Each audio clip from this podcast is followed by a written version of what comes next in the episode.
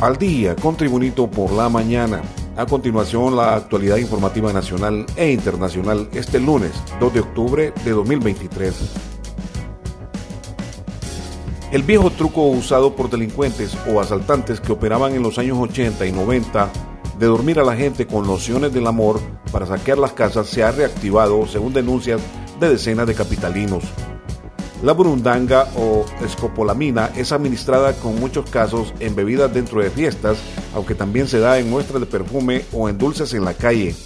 Actualmente, según denuncias ciudadanas a este rotativo, una banda de delincuentes utiliza esa droga con presentación de perfume porque es una de las atracciones irresistibles para hombres y mujeres. El olor a Chanel es todo lo que recordé, indicó una víctima que fue objeto del aroma.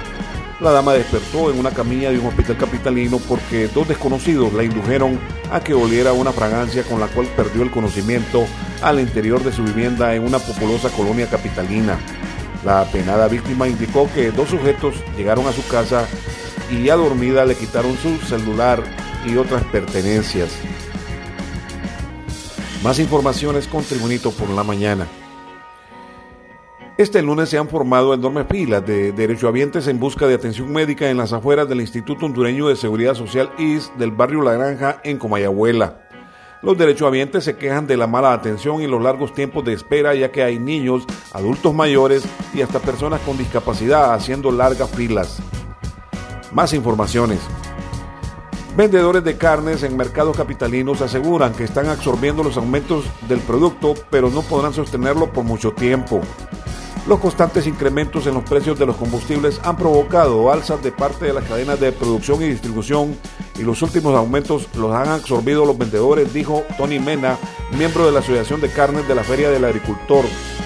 Hace tres meses que se están sosteniendo los precios y por ahora estamos absorbiendo un incremento de unos 50 lempiras todavía, pero advirtió que no será posible mantener los precios si los incrementos siguen en la intermediación. El precio actual de la libra de carne de res es de 80 lempiras y la libra de carne de cerdo es de 60 lempiras, precio que podría variar entre un lempira y un lempira 50 centavos. Más informaciones con Tribunito por la mañana. El Registro Nacional de las Personas emitió una orden a nivel nacional para bloquear la inscripción de menores con nombres considerados raros. El comisionado del Registro Nacional de las Personas, Oscar Rivera, explicó que esta medida se toma en consideración de evitar que estos nombres afecten la vida de los menores en el futuro. La institución ha estado implementando todo lo relacionado con la afectación a la moral y las buenas costumbres de la ciudadanía en términos de reconocimiento del nombre y la afectación al menor en el tiempo, declaró el comisionado del Registro Nacional de las Personas, Oscar Rivera. Continuamos con las informaciones.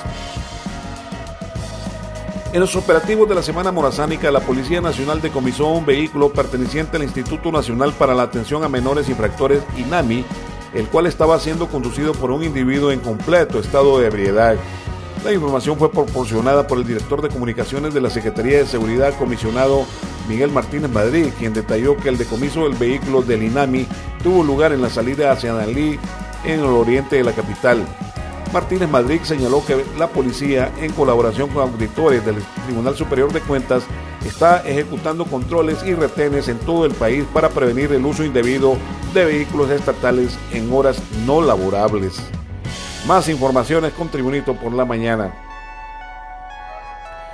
Miles de soldados de las distintas unidades del ejército ya desplegaron todas sus fuerzas para dar socorro y protección a miles de personas que viajarán a zonas turísticas en apego al feriado de la Semana Morazánica. La estratégica operación militar también se desplegó a dar resguardo ciudadano en el carnaval de la capital. Desde el viernes pasado, las autoridades de las Fuerzas Armadas dieron inicio a la campaña para el de seguridad en apoyo al Comité Nacional de Prevención de Movilizaciones Masivas con APREN durante el feriado morazánico de esta semana.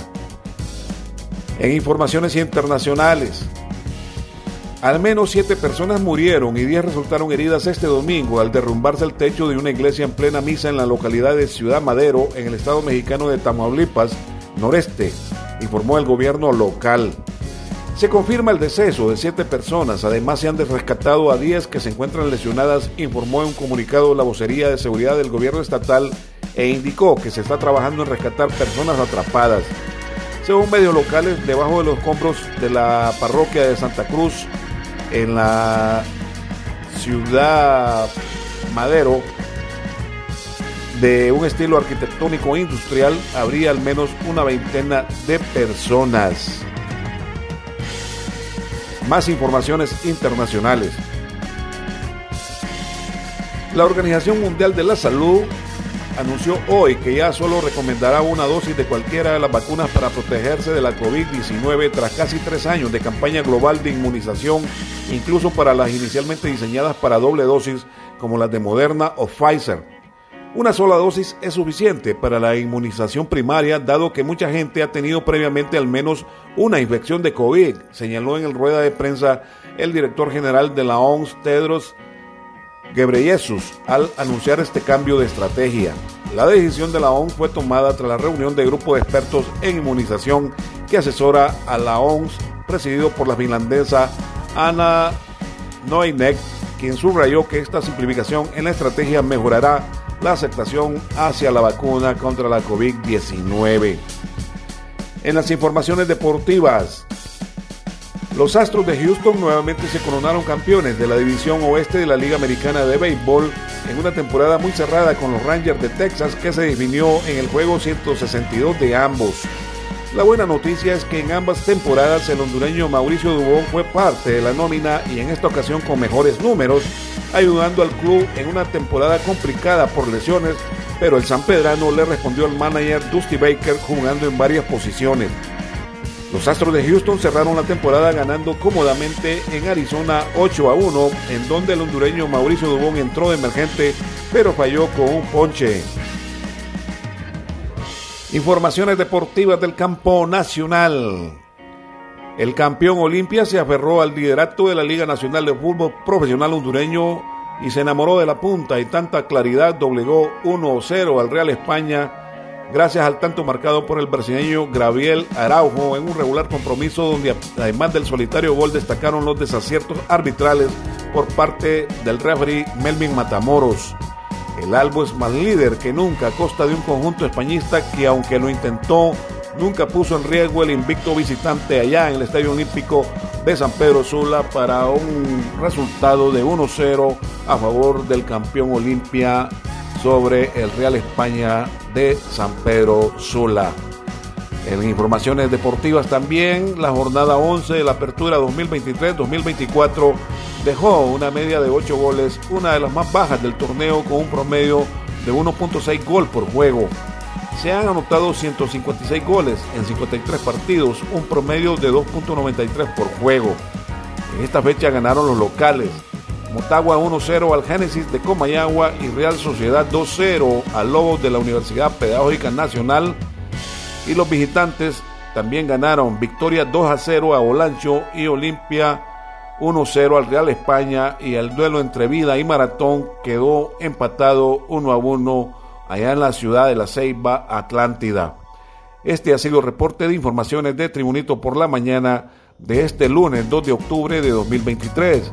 Tribunito por la mañana te da las gracias y te invita a estar atento a su próximo boletín informativo.